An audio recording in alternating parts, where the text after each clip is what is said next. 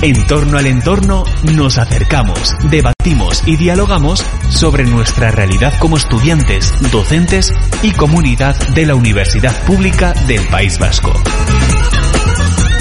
Desde este momento entras en la onda de Festivalita Radio.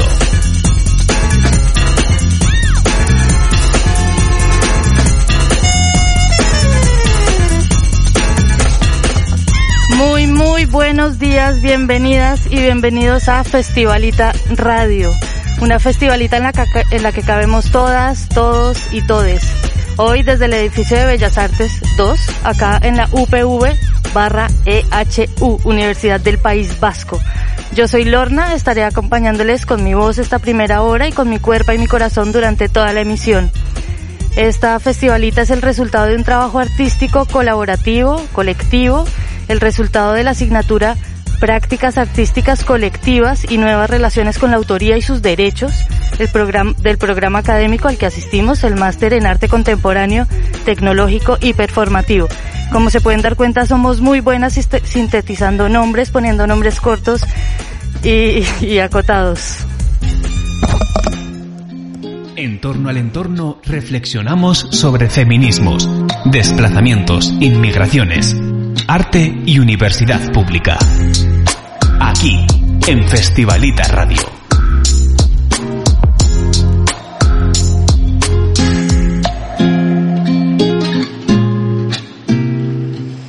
Y ya que estamos en la UPV, la Universidad del País Vasco, Universidad Pública, vamos a hablar de los asuntos que atraviesan este territorio académico durante toda la emisión. Va a ser un poco nuestra columna vertebral. En esta primera hora nos tomamos las micrófonas las mujeres, arrancamos las mujeres. Vamos a hablar desde la mirada y la experiencia de las estudiantes y además contaremos con la participación acá en vivo de dos profesoras de Bellas Artes. Empezamos eh, un poco más suave, más tranquilas, con música desde Guatemala. Vamos a escuchar a Rebeca Lane con una gran canción que se llama Mujer Lunar. Las dejamos con Rebeca partido, así es como nací, así es como he vivido, desde que mamá me parió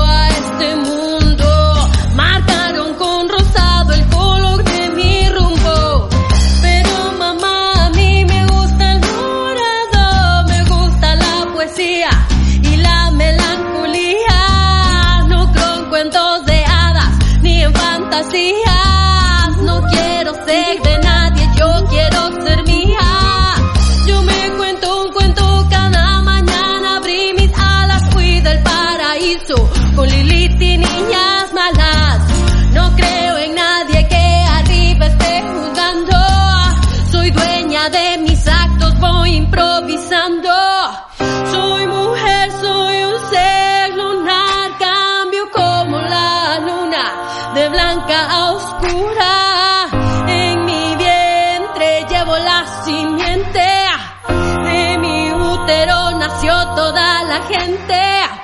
Es mi sangre mensual, menstrual, de donde nace la vida, no de tu costilla. No vine al mundo para hacerte feliz, ni que tus golpes me dejen cicatriz.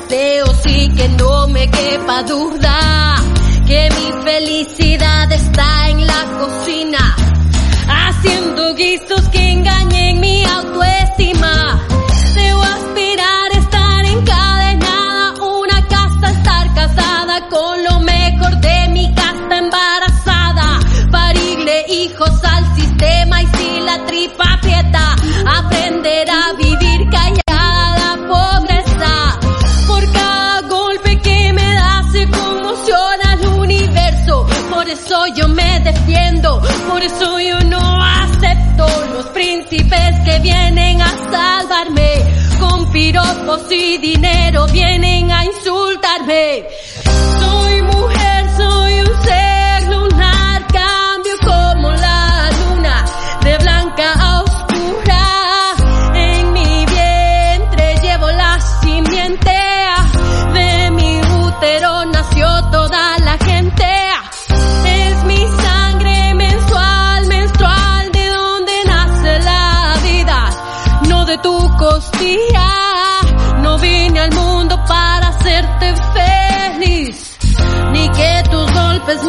Me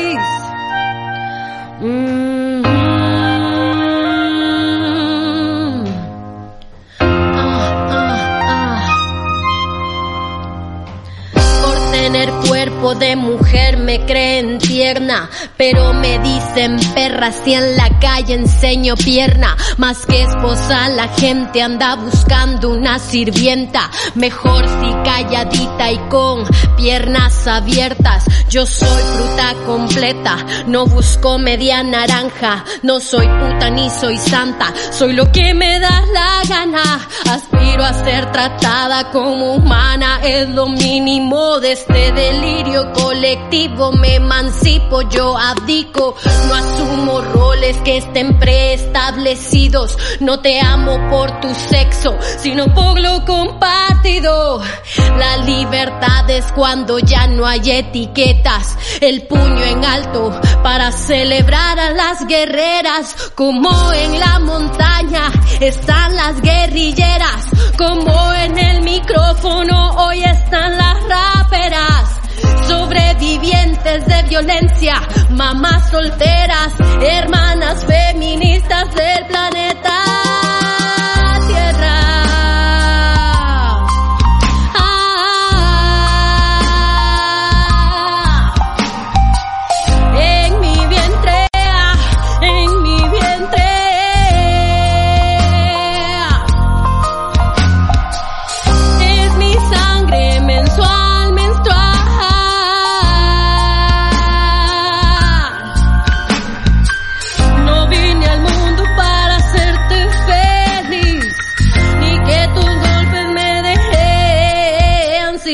ah.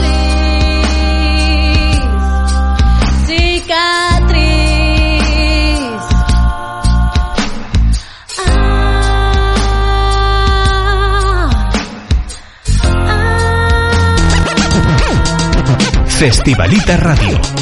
Emitiendo en vivo y en directo desde la Facultad de Artes de la Universidad del País Vasco. A través de candelaradio.fm.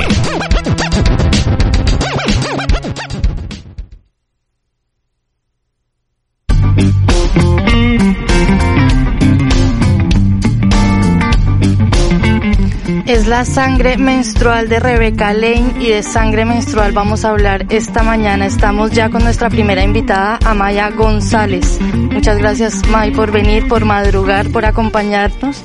Voy a hacer una pequeña presentación tuya para que te tomes las micrófonas. Amaya González es una estudiante de sociología de acá de la UPV, feminista, una mujer que constantemente está cuestionándose a sí misma y cuestionando su entorno. Hoy en esta mesa de radio eh, nos está acompañando, la invité porque es muy cercana a mi corazón, porque ha estado muy cercana a mi, a mi proceso de llegar acá a Euskal Herria como mujer migrada y además porque fue la primera persona que puso en mi radar el tema de la menstruación en un espacio académico. Es un tema que pareciera solo nos toca a las personas menstruantes, pero en realidad pues deberíamos hablar tal vez con más frecuencia y con más naturalidad. Amaya, buenos días, gracias por aceptar la invitación del equipo Festivalita Radio y acompañarnos esta mañana. Buenos días, muchas gracias a, a ti, a vosotras, a todas las que estáis haciendo esto. Estoy muy, muy emocionada de poder hablar de esto, porque es un asunto, como has dicho, pues es que es de, de todas, todos y todes.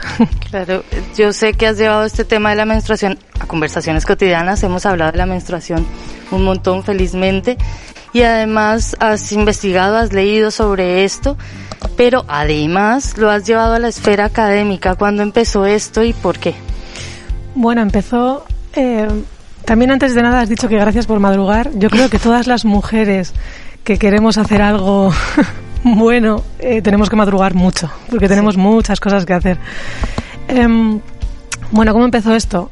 Pues eh, rápidamente empezó cuando entré en la universidad. En realidad probablemente empezó un poquito antes, pero bueno, cuando entré en la universidad eh, entré con 31 años, hace, hace dos años y medio, y tenía que trabajar al mismo tiempo que, que estudiaba. Y pues cualquiera que haya hecho esto sabe lo, lo difícil que es. Entonces, empecé a notar más como en, los, en determinados momentos del ciclo menstrual estaba, como todas, mucho más cansada y empecé a plantearme por qué en el trabajo, no, en, la, no en la universidad, por qué en el trabajo yo tenía que seguir rindiendo igual en la caja registradora del supermercado, eh, a pesar de estar mucho más cansada por un, por un problema, por, perdón, por algo que es de mi cuerpo y que no es ni mucho menos una anomalía ni un problema. Pero esto quedó casi en un segundo plano el tema laboral cuando empecé a pensar que por qué en la universidad, en una universidad pública en la que deberíamos caber todas, todes y todos, ¿por qué pasaba lo mismo? ¿Por qué los cuerpos menstruantes tenían que ser, tenían que ser medicados para mantener el ritmo, para mantener los exámenes? ¿Por qué era mucho más lógico medicarse para mantener el ritmo que plantearse un sistema universitario en el que pueda elegir cuándo hacer los exámenes, por ejemplo, o cuándo entregar un trabajo. Bueno, así más o menos empezó. Y además, fue en sociología, ¿no? Que también eso hace, hace como más ruido, más bulla, más alaraca, valga la cuña. Eh, quiero saber, me, me da mucha curiosidad saber cómo entonces frente a lo que planteas, eh, porque lo habrás hablado también con, con profesorado y alumnado, ¿cómo, cómo se portó, cómo se ha portado la Facultad de Sociología frente a esto?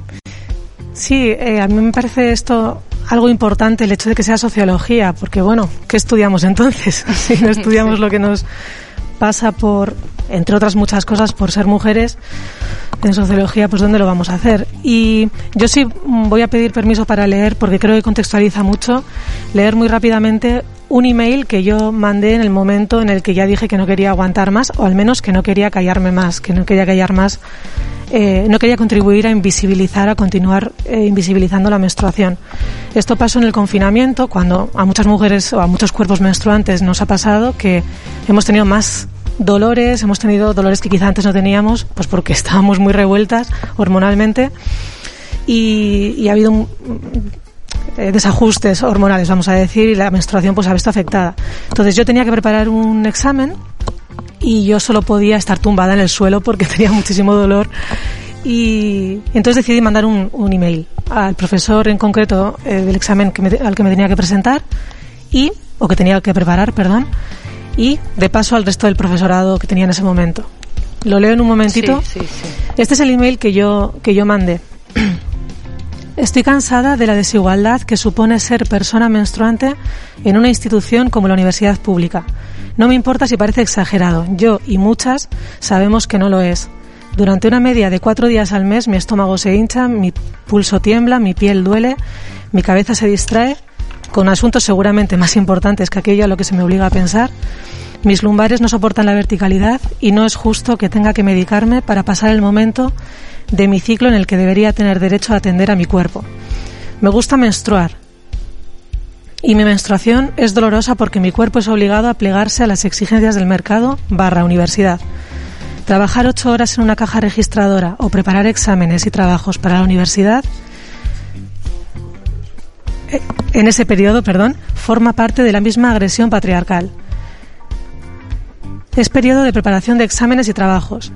Y yo hoy, perdón, me emociono un poco porque cuando lo escribí fue un momento complicado.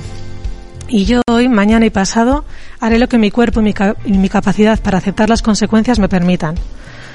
Hoy porque todavía no, la he, no he empezado el sangrado y necesito tumbarme. Y mañana porque probablemente empecé, empiece a sangrar y quiero evitar coagulaciones. Se acabó dejar en manos de cada una estas situaciones que nos deberían ocupar a todas, a todos, a todes. La pelota no ha de estar solo en nuestro tejado, en nuestro tejado. Deberíamos buscar soluciones. Este es el email que yo envié. Sí. Desde muy adentro. Muy adentro. Lloré muchísimo mientras lo escribía, de hecho, porque me parecía injusto tener que decirlo y saber que la respuesta probablemente pues no fuera del todo entendida. No, no tenía la sensación de que fuera a tener ni mucho menos repercusiones negativas, pero sí Y que además es que está eso de la obligación de medicarse, ¿no? Como enferma. es tremendo.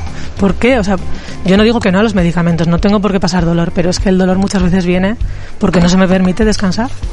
Y las respuestas que... Las respuestas. ¿cómo- Todas cómo fueron, así? todas fueron amables, todas, he de decirlo. Hubo una persona, un profesor, que no entendió nada, que me dijo que sentía que tuviera que estar pasando por esta situación. Bueno, no entendió nada, no es mi situación, la situación de muchas y la situación de, de todas.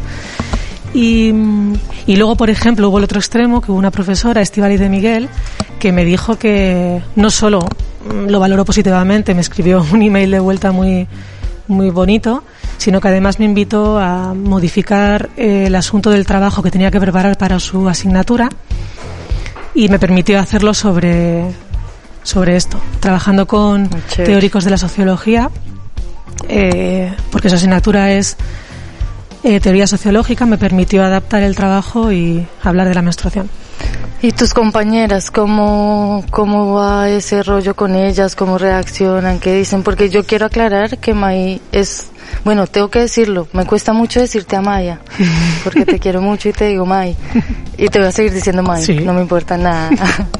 Eh, es, es importante para mí decir que May es, es una mujer muy, muy aplicada, que lee muchísimo, que no, su opción nunca va a ser la vacancia ni el dejar de hacer, todo lo contrario, es el, el seguir haciendo y el, si hay cinco minutos, el coger más para seguir haciendo. Entonces, yo también creo que el profesorado habrá dicho, bueno, es que no lo está diciendo cualquiera.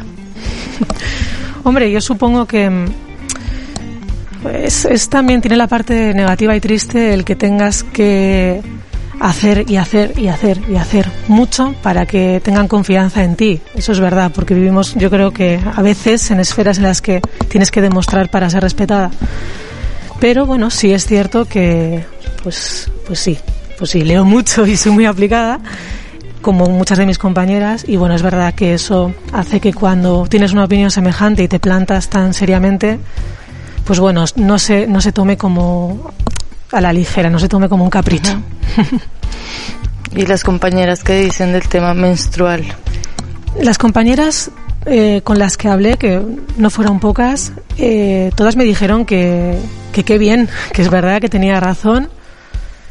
Sin embargo, no ha habido una unión para continuar con esto. Yo cuando me cuando hablé con ellas y me dijeron que qué bueno, que qué valiente que qué bien y que qué razón tenía, yo lo primero que les decía era, bueno, pues unámonos y hagamos un, no, no sé cómo decirlo, se me ocurría como un email plantilla, ¿no? Para poder enviar y, y cuanto más, y cuanto más, eh, cuantas más veces envíe y cuantas, no sé, pues Pues entonces aprovechemos las micrófonas de, de Festivalita Radio para hablar de eso, para si quieres mandar un mensaje y dejar como, insisto en mi expresión, dejar una semillita para que las personas que nos estén oyendo y acá en la UPV se planteen el tema y, y qué te gustaría decirles, como también un poquito provocar eso, ¿no?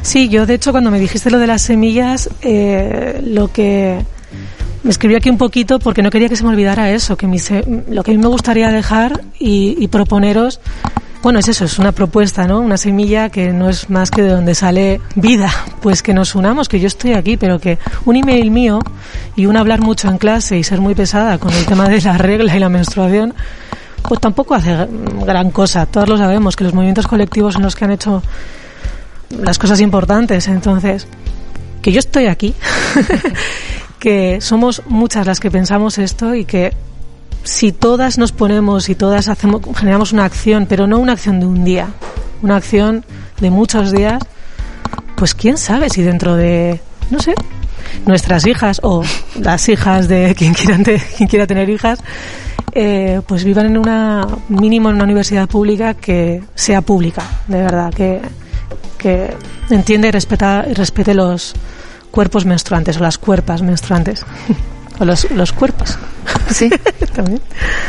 Pues May, muchas gracias. Vamos cerrando este pedacito para poder continuar con lo otro porque sabemos que es poco tiempo el que tenemos. Eh, muchas gracias por tus ganas, por poner tu cuerpo acá, por compartir tu conocimiento y tu experiencia. Eh, recuerden que nos pueden seguir en Instagram, que estamos en directo, enviar sus comentarios y preguntas. Eh, y bueno, con este frío que nos íbamos a hacer fuera de la facultad, pero el frío un poco está demasiado, no sé si demasiado asco, pero está demasiado frío. Eh, antes de seguir con las dos profesoras con las que también queremos charlar, vamos a poner un poquito de musiquita con un poquito de movimiento, a ver si entramos en calor. Nos seguimos otra vez musicalmente en Latinoamérica, claro. Nos vamos con un grupo de Honduras que se llama Puras Mujeres con su canción Reggaetón Feminista. Las dejamos con ellas. Pero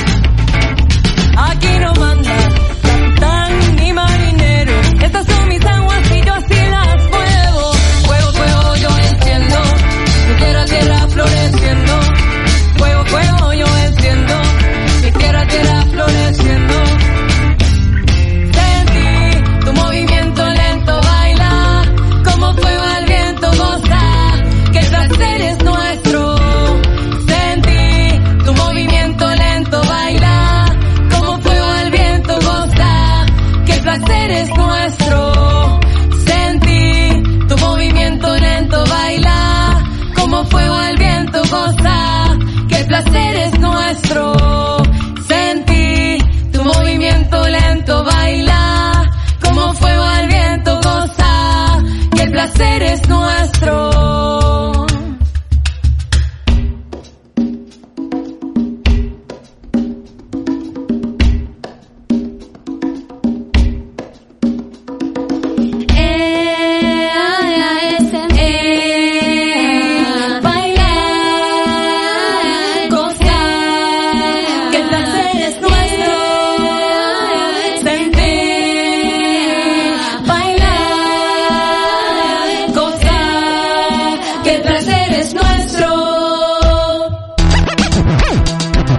Festivalita Radio. Emitiendo en vivo y en directo desde la Facultad de Artes de la Universidad del País Vasco. A través de candelaradio.fm.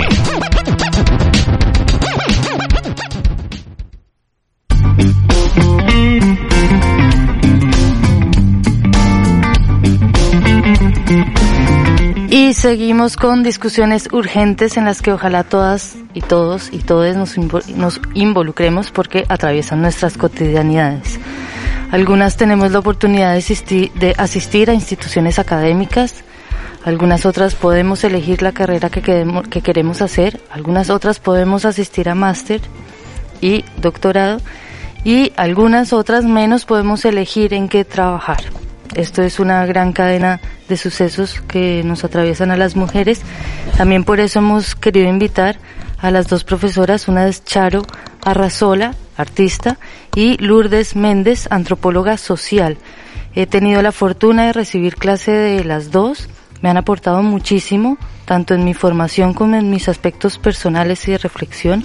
Lourdes nos acompaña virtualmente, está por la línea telefónica, porque con todas estas situaciones pandémicas, pues seguimos juntándonos como no sea posible y a Charo felizmente la tenemos acá presencialmente. Voy a hacer una pequeña presentación de las dos, muy escueta y, muy humilde, eh, para que más o menos se hagan la idea de con qué dos grandes mujeres estamos acá en Festivalita Radio.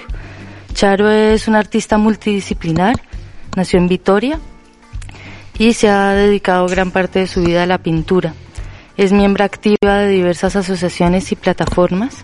Esto demuestra también su enorme interés por el trabajo colectivo y colaborativo, las prácticas artísticas sociopolíticas y ha reivindicado también en su trabajo y en, y en sus haceres el rol de las mujeres en el campo del arte. Es profesora de la Facultad de Bellas Artes de la UPV en grado y en máster. Y por su parte Lourdes, eh, catedrática de Antropología Social, autora de numerosos libros, textos, ensayos e investigaciones, exponente de la antropología feminista del campo del arte. Bueno, pues me quedo corta con estas descripciones, lo sé, eh, pero como a mí no me gusta hablar por la gente, porque para eso estamos acá, tenemos cuerpo, voz y pensamos, pues las dejo con Charo y Lourdes, por lo menos un saludito. Charo, Lourdes, ¿cómo están? Muy bien. Hola, Hola. Hola, Charo. Hola, Lourdes. Qué raro se hace todo esto, ¿eh? sí. bueno, ¿Cómo, por lo menos nos oímos. ¿Cómo vas, Lourdes? Pues voy, voy viendo llover en Donosti que parece que se va a caer el cielo directamente. ¿Qué tal tú, Lorna? Muchísimas gracias por la invitación, lo primero, y por la iniciativa. Pues yo estoy muy contenta. En realidad estoy muy, muy feliz de, de haberlas juntado. Como de verdad para mí han sido muy importantes en estos meses de formación. Charo, ¿cómo estás? Pues bien, aquí forrada como bebés porque no, aquí donde, donde vengo no llueve, nieva directamente y hace mucho frío. Así que contentas de estar aquí con vosotras. Bueno, con estas mujeres podríamos quedarnos horas y horas hablando, aprendiendo y construyendo. Hay una cosa importante. Eh, May sigue en la mesa con nosotras. En cuanto quieras hablar y, y participar, bienvenida. Siempre que se pueda hablar, hablaremos. Hoy tenemos un ratito corto que nos servirá un poco de abrebocas para poner en la mesa temáticas y discusiones, como decía anteriormente, urgentes bueno, la profesora quisiera hablar un poco sobre la docencia, la pedagogía, la profesión de maestra se asocia de alguna manera al tema de los cuidados. Cuando somos pequeñas y vamos al cole, la mayoría de profesoras son mujeres, guías, cuidadoras de la infancia. Crecemos con este referente y muchas niñas quieren ser profesoras porque es lo que ven. Luego en la universidad empiezan a cambiar un poco las cosas. Yo creo que ahí empezamos a ver más hombres siendo profesores, tal vez porque se piensa que los temas universitarios son de mayor profesionalidad que educar a niñas y a niños. Durante los últimos años, porque me leí algunos informes del Estado español y vi tablas, cifras, bueno, el porcentaje de participación de mujeres en el mundo del profesorado, aquí en el Estado español, del profesorado no universitario, aumenta, pero en cambio en el ámbito universitario sigue siendo menor en algunos años, decayendo esta cifra. Las mujeres no hemos llegado a superar el 40% de las plazas de docencia universitaria. Inicio con Lourdes. Lourdes, ¿qué es ser profesora en la UPV y que si podrían hablar de algunas diferencias entre ser profesor y profesor o profesora? A ver, muy brevemente. De cara a los datos que has dado en lo que respecta a la universidad, eh, aunque el porcentaje sea todavía menor de profesoras que de profesores, lo más significativo es que es todavía menor en lo que concierne a lo que se le llama la carrera académica, es decir, sigue habiendo un porcentaje bajísimo de catedráticas de universidad frente a catedráticos, independientemente de las áreas de conocimiento. Eso es la primera parte. La segunda parte, Eh, experiencia como profesora de la Facultad de Bellas Artes. La verdad es que cuando llegué a mediados de los 80 largos desde antropología social, eh, yo creo, pienso que más allá del hecho de que efectivamente se te considere eh, en función de tu sexo género, mi ventaja, entiendo yo, fue que yo era, digamos, ajena a las materias estructurales de la Facultad de Bellas Artes. Es decir, como antropóloga se consideraba que mi labor, mi trabajo, mi investigación iban en paralelo con las profesiones artísticas o las enseñanzas artísticas. Con lo cual estás, yo pienso que durante todos estos años en la facultad he vivido una situación a nivel de reconocimiento, de enjuiciamiento de mi trabajo, lo que sea, pienso que es sustancialmente diferente a la que ha podido vivir Charo en la medida en que ella sí es específica de Bellas Artes. Yo no sé cómo lo ve Charo. Claro. Bueno, yo tengo, no puedo ser breve aquí. me, temo, me, temo, me temo que no puedo ser breve. O sea, a mí llevo más de 20 años aquí y el año pasado he conseguido ser consolidada como personal permanente. O sea, mm. para mí yo creo que sigo creyendo que la mayoría de nosotras tiene que hacer un sobreesfuerzo brutal para ser considerada igual que tenemos, lo como dice Lourdes, menos puestos de responsabilidad y en los departamentos siempre estamos ahí como de acompañantes, secretarias y demás. En concreto, en el departamento de pintura, yo me he estado dando cuenta ahora que profesora que llegaba, profesora que se ponía enferma, y podemos hablar de Begoña Chaustegui, que lo dejó por cáncer, Olga Ordóñez que lo dejó por cáncer, Juana Encima que lo dejó por cáncer, eh, mujeres que han estado bastante solas. Y, y bueno, pues eh, en relación a lo que decías del que vamos aumentando, que sigo pensando que que las cifras estadísticas eh, también que se ofrecen, sobre todo mucho a menudo, como diciendo que la cosa va mejorando y tal, también hay que, que ver que, por ejemplo, em, las, las mujeres que llegan a ser profesoras, cuántas de ellas consiguen tener una vida como familiar, al uso, etcétera. O sea, el precio que tienen que pagar estas mujeres por ser, por ejemplo, eh, yo cuando, ahora que estoy dirigiendo un grupo de investigación, cuando empecé a mirar cuántas investigadoras principales había en la UPV, también era un número bajísimo de mujeres que dirigían grupos de investigación. Y bueno, eh, tendría muchísimas más cosas que decir a nivel personal, porque otra, otra de las cosas que quería comentar es que yo, o al menos lo he visto en muchas otras eh, profesoras, tenemos una tendencia a, a, no generalizar y a contar nuestra experiencia que eso me parece muy sincero. Pero bueno, que existen bastantes dificultades intrínsecas al hecho de hacer arte y ser profesora y ser mujer. Si quieres echar anécdota, bienvenidísimas. De verdad, es que a mí pues también me parece importante ilustrar, pues si se me deja la, pues la, la, expresión, ilustrar un poco esto porque, porque creo que tiene una dimensión muy grande que, que no pareciera, y sí. Cuando llegué yo solo había una profesora de pintura en el departamento que era, bueno, no lo voy a decir, eh, y estaba muy apartada de la gestión y de la investigación y de todo. Estaba ahí como pidiendo perdón. Eh, entonces, en, por ejemplo, en mi departamento jamás ha habido una directora de departamento. Siempre han sido secretarias. Y ibas a las reuniones y las reuniones eran todas de artistas, pintores, ¿no? Y tú eras como, pues eso, un adorno que estaba allá y luego había algunas otras mujeres, pero todas pertenecían al departamento de conservación y restauración, como mm. no en la parte de en cuidar lo que, producían los hombres. Exactamente. Y creo que por primera vez ahora en el siguiente la siguiente eh, dirección va a ser una de estas directora de una de una de las del área de conservación y restauración, pero hasta ahora nada de eso ha existido. Y y bueno, pues que no sé, tengo otras anécdotas, pero son un poco ya muy directas con ciertas personas y no quiero crearme muchos enemigos.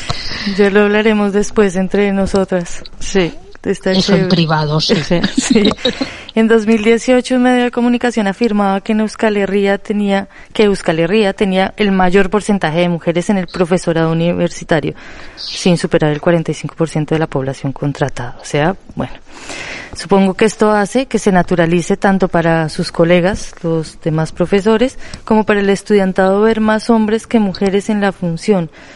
Eh, a mí me interesa mucho saber el tema de la credibilidad de sus palabras cuando están en, en plena, cuando están siendo profesoras y están dando la clase, o el, el famosísimo, bueno, que a mí me, centro mucho en eso, en la atención en eso del mansplaining, cuando llegan unos hombres muy, muy sabios a contarnos cómo habitar el mundo, que nos explican lo que decimos, que eso, uf. Entonces quisiera que nos contaran un poquito sobre eso, sobre el tema de credibilidad en el, en el alumnado, de credibilidad frente también a la misma institución académica, sus colegas. Inicio con Charo. Bueno, aquí, eh, pues sí, yo también me he sentido menos legitimada por mis propios colegas de profesión, eh, porque sí he notado que tienden a apoyarse mucho entre ellos. Y, por ejemplo, en, aquí se implantó Bolonia, eh, que es este nuevo modelo europeo de educación superior, en, en el año 2011, en ese curso académico, y eh, yo no es por nada, pero eh, era la única profesora que había estudiado un máster fuera de esta universidad en otro país. Entonces, eh, yo sentí que nadie me preguntaba por mi experiencia. O sea, y que están dirigiendo la mayoría de máster, másters, profesores que, eh, que no han hecho, que no han realizado ellos mismos máster eh, ni aquí ni en ningún otro país. Entonces, como que estaban desaprovechando eh, un conocimiento y una experiencia y para nada, se, bueno, me apartaron un poco de ahí, o me sentí yo así. Claro que en ese momento tampoco era profesora permanente, era una profesora que, a la que le hacían contratos, eh, ¿no? Temporales. Pero, pero igual contrato no, la experiencia estaba, ¿no? O sea, Ya. la experiencia del máster y también yo creo que es ese miedo como, uff, tiene, tiene legitimado por otra academia que puede saber más que nosotros, mejor no le preguntemos. Ujú. Va y nos dice que estamos equivocados. Lourdes, Sí. ¿tú cómo lo ves? A ver, eh, yo creo que sea en pintura, en escultura, en bellas artes en general o en antropología, me da exactamente lo mismo, eh, quienes dictan la regla, quienes son reconocidos son varones. Es una larga historia de cómo se va construyendo un conocimiento o una producción artística que se supone que es ajena al sexo y al género cuando de hecho no lo es. Entonces, en esa medida, tanto Charo como yo, y si no, si me equivoco Charo, me, me corriges, eh, vamos a ser evaluadas por nuestros compañeros profesores desde ese prisma de sexo-género que ellos han naturalizado y que a veces nosotras también. ¿Qué es lo que quiere decir esto? Quiere decir que eso eh, marca nuestras respectivas disciplinas, pero marca también o puede llegar a marcar la percepción que el alumnado tiene de nosotras. Es, de- es decir, el canon que ellos tienen interiorizado y a veces nosotras también tenemos interiorizado, es un canon de grandes nombres masculinos. Pues en el caso de la antropología es Malinowski, es Girch, es no sé qué, es no sé cuántos. Eso se puede reproducir de forma prácticamente inconsciente eh, a muchísimos niveles.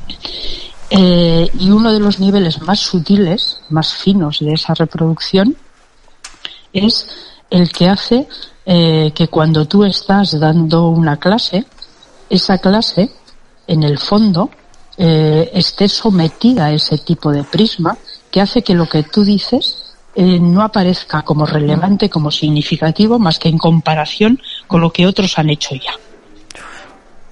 Entonces ahí hay un problema, un problema de reconocimiento por parte del alumnado, un problema de reconocimiento que a veces puede afectar a la propia profesora y un problema general que tiene que ver con desde estos presupuestos cómo conseguimos transformar tanto la producción de conocimiento, tanto la producción artística, como la forma de impartir ese conocimiento y de reelaborarlo. Y ese es un problema de fondo que llevamos arrastrando muchísimo tiempo. Wow, sí. Ay, me encanta tenerlas acá porque me, yo no so- espero y creo que no solo a mí, pero se me remueve el cerebro, la cabeza, el sentir y es como, es que es es súper fuerte lo que dices, Lourdes, es, es que desde la percepción del conocimiento pues entramos perdiendo Claro. ahí. Claro, es que entramos así ya. Es decir, hemos entrado como, y me vas a perdonar, Charo, la, la mala broma, como las invitadas en el Prado. Ya, ya, bueno, bueno, no me, O sea, no me nombres esa. Entramos por la puerta falsa. Mm. Entonces se nos permite eh, repetir lo que han dicho otros Pero en cuanto, entre comillas, llevamos una, la contraria a eso que han dicho otros, tanto a nivel de prácticas como de pensamiento, como de construcción de conocimiento, la tendencia es a arrinconarte. Y eso implica en lo que antes decía Charo, ¿no? La carrera profesional, la trayectoria, el hecho de que, Charo, Charo, lo decía, no es caso único, desgraciadamente, y no es mi experiencia, pero eso no quiere decir nada, que una persona como Charo haya tardado 20 años en consolidar su eh, posición como docente, a mí me parece una auténtica barbaridad. Sí. Así de sencillo, vaya. Le pesa a quien pese. Sí, de acuerdo. Sí, yo, Entonces, en relación a eso, como estudiante, yo soy Amaya, la, que he hablado antes. hola Maya. Hola, como estudiante de sociología, eh, estamos ahora en la clase de teoría sociológica debatiendo sobre, bueno, sobre el canon. Y bueno, pues el debate es, eh, si, claro, si metemos a las teorías, las teorías hechas por personas subalternas en el canon, Ujú. perdían la fuerza. Eso es lo que nos comenta el profesor. Todo bien. Tengo mi posicionamiento político en relación a esto, que creo que no posicionarse también es político, pero en todo caso tengo mi, posi- mi posicionamiento. Pero como estudiante yo también lo que yo planteaba, y no sé si estoy de acuerdo, es también como alumnas nos vemos mucho menos legitimadas a la hora de generar, de hacer un trabajo, de crear, si eh, voy a decir una cifra, por decir una, si el 90% de las autorías son de hombres, de las que, de las que estudiamos, claro, cuando yo voy a realizar un trabajo me veo mucho menos legitimada de- a- para hacerlo, menos segura. Para las alumnas, claro. Vamos a ver, el problema, que a mí es algo que me preocupa desde hace muchísimo tiempo, es que lo que se sigue transmitiendo en las facultades que yo conozco, sea en Bellas Artes, sea en Antropología, se sigue transmitiendo eh, un conocimiento sesgado androcéntrica y etnocéntricamente. Y no hay manera de acabar con eso. Totalmente. A mí es eso lo que me preocupa, profundamente además, porque no se trata de ir incorporando anexos. Los subalternos como anexo, las mujeres como anexo, los obreros como anexo. No son anexos, son, son otra cosa. Sí. Entonces, o conseguimos una modifica, un reescribir la antropología, el arte, la historia o lo que sea, o tenemos la batalla perdida. De acuerdo. Y de cara al alumnado es absolutamente fundamental. No se puede seguir enseñando una sociología o una antropología con un 90% de autores varones. No, se puede y no se debe. Ni científicamente ni políticamente. Sí, de acuerdo. Lourdes, no, no nos vayas a colgar. Voy a, vamos a ir con Ah, una canción. No te vayas. Vale. Y vamos a cerrar la franja después de esta canción eh, que voy a presentar rápidamente porque ya vamos un poco, un poco cortas de tiempo, pero está muy bien. Era muy importante nombrar todo lo que han dicho. Seguimos en Latinoamérica con la música. Esta es una gran artista que se llama Juana Molina que también ha sido señalada extrañamente porque produce cosas muy particulares. Esta canción se llama Un día.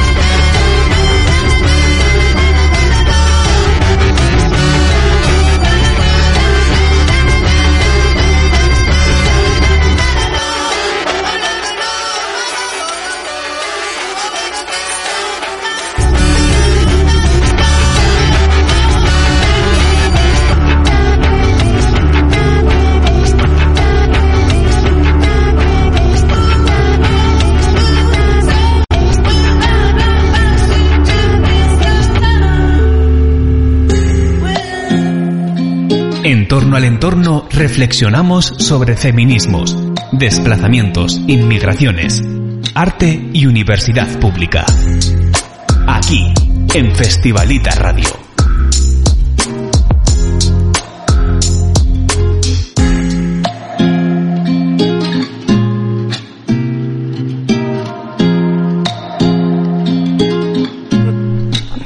Yo quisiera aprovechar esta ventana que me da Festivalita Radio y estas micrófonas para decirle a Charo y a Lourdes que estoy muy agradecida que estén aquí y que ustedes son mis referentes.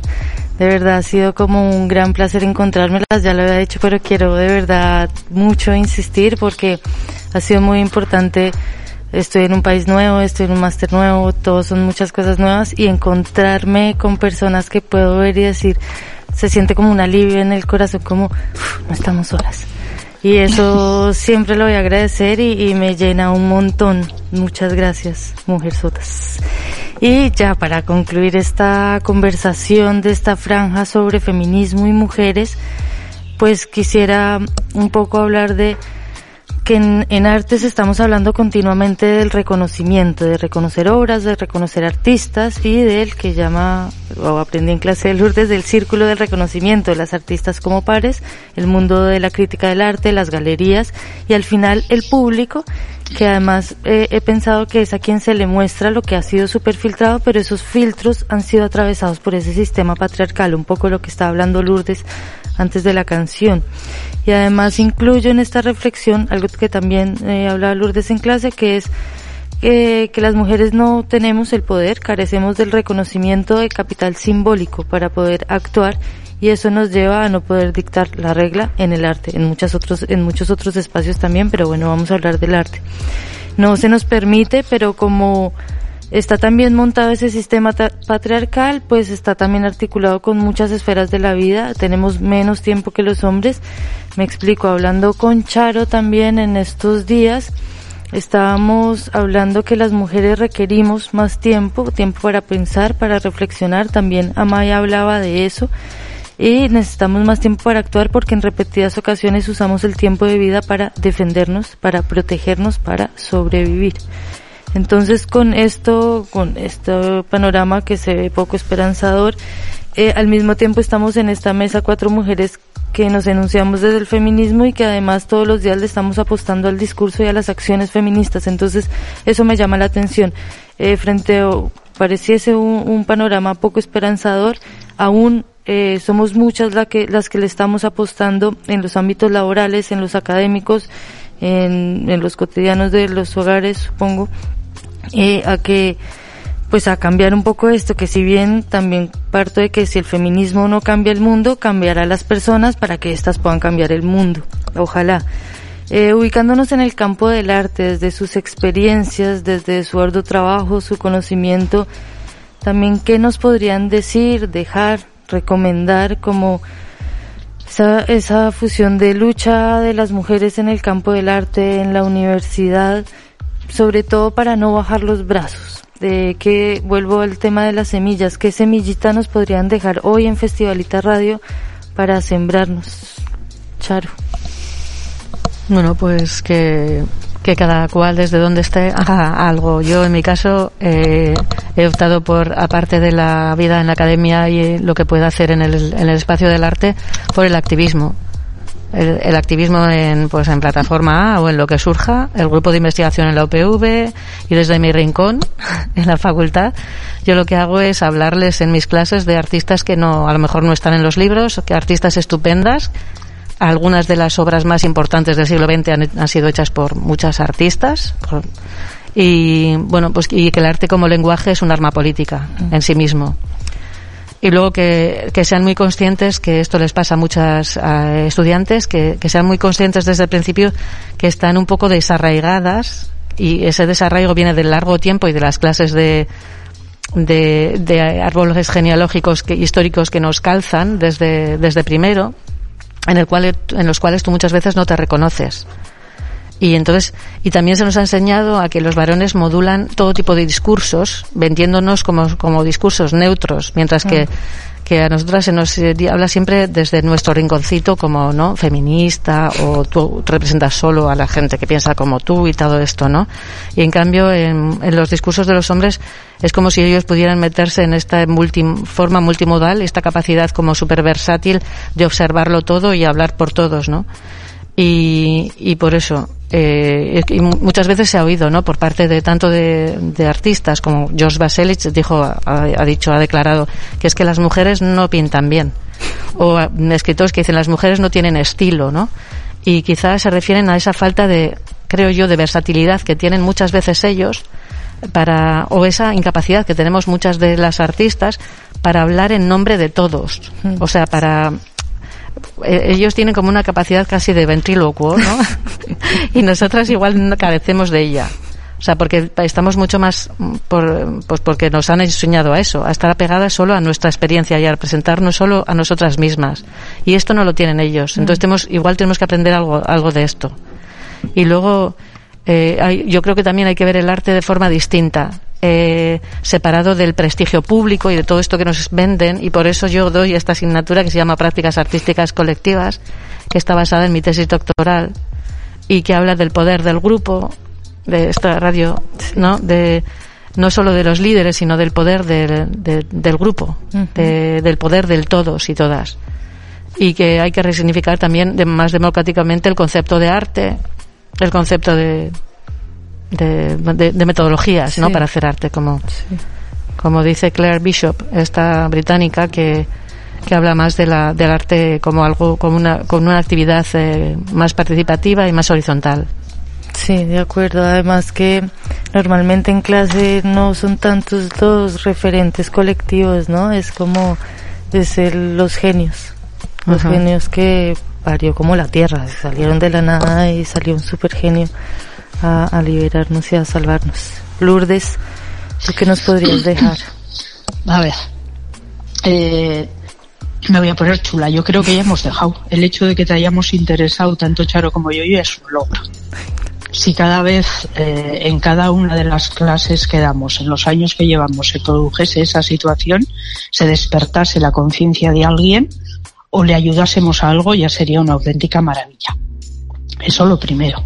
Lo segundo, eh, Charo lo ha dicho, yo insistiría, es importantísimo en esta etapa formativa en la que estáis a diferentes niveles crear grupo. Es decir, que seáis capaces de aunaros con otras personas que tienen las mismas inquietudes, porque en el fondo tanto eh, las ciencias sociales como el arte, entiendo yo, son proyectos para transformar el mundo. Es lo, lo creo sinceramente. Y luego, como último punto, yo, eh, con, re- retomando algo de lo que ha dicho Charo, eh, la cuestión del reconocimiento de las artistas, de sus obras, o la cuestión del reconocimiento de las antropólogas y de las suyas, eh, sigue reposando, creo, sobre algo que es terrorífico y que es a lo que nos deberíamos atacar en ese momento. Es decir, sigue eh, considerándose que las mujeres somos lo particular y los hombres lo universal. Entonces, mientras que se siga hablando de artistas mujeres, mal, mal vamos. Porque siempre se va a anclar esa idea de artista mujer a la particularidad de un ser mujer. Mientras Mm. que en el caso de ellos, lo único que funciona es la universalización. Entonces habría que pensar también sobre cómo desmontar semejante montaje, nunca mejor dicho. Sí. Cómo acceder a lo universal. ¿Qué es lo que pasa con eso? Porque yo creo que es el fondo profundo del problema. Sí, de acuerdo. Pues bueno, nuestra franja empieza, empieza no ya, se está acabando ya. Vaya. Eh, la festivalita radio continúa hasta las 2 de la tarde, un poquito más tal vez, porque vamos un poquito como corridas 15 minuticos. Pero yo estoy muy, muy agradecida por porque hayamos abierto también. Eh, sí, nos levantamos un poco temprano, pero creo que Mai tenía razón. Finalmente estamos muy acostumbradas a madrugar para hacer tantas cosas que, que un poco nos toca y debemos hacer. Eh, muchísimas gracias, Charo y Mai, por haber venido. Muchísimas gracias por el tiempo de las tres. Muchísimas gracias a todo el equipo que ha estado aquí detrás haciendo posible esto. Y Bueno, pues todas las personas que se quieran acercar, que quieran enviarnos mensajes, preguntas, comentarios por redes, estamos abiertas, eh, creemos en, en la construcción colectiva. Después voy a presentar una canción y después sigue una fundamental de Festivalita Radio, mi compañera Marta. Voy a dejarles con la canción Manos de Mujer, que es de la colombiana Marta Gómez, recomendadísima, y en este caso la interpreta con tres mujeres más, que son Martirio, Andrea Echeverry, que es bogotana, valga la cuña, y Anat Cohen, eh, que como lo tengo escrito en mi piel, juntas somos todas. Muchas gracias, mujeres. Gracias. Gracias.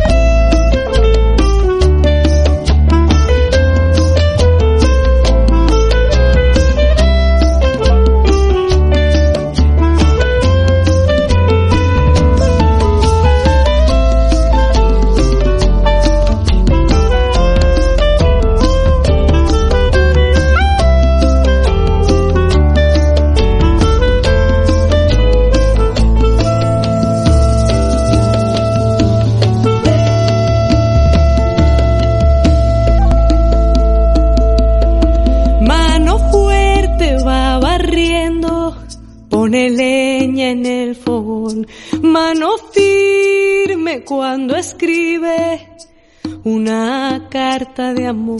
Manos que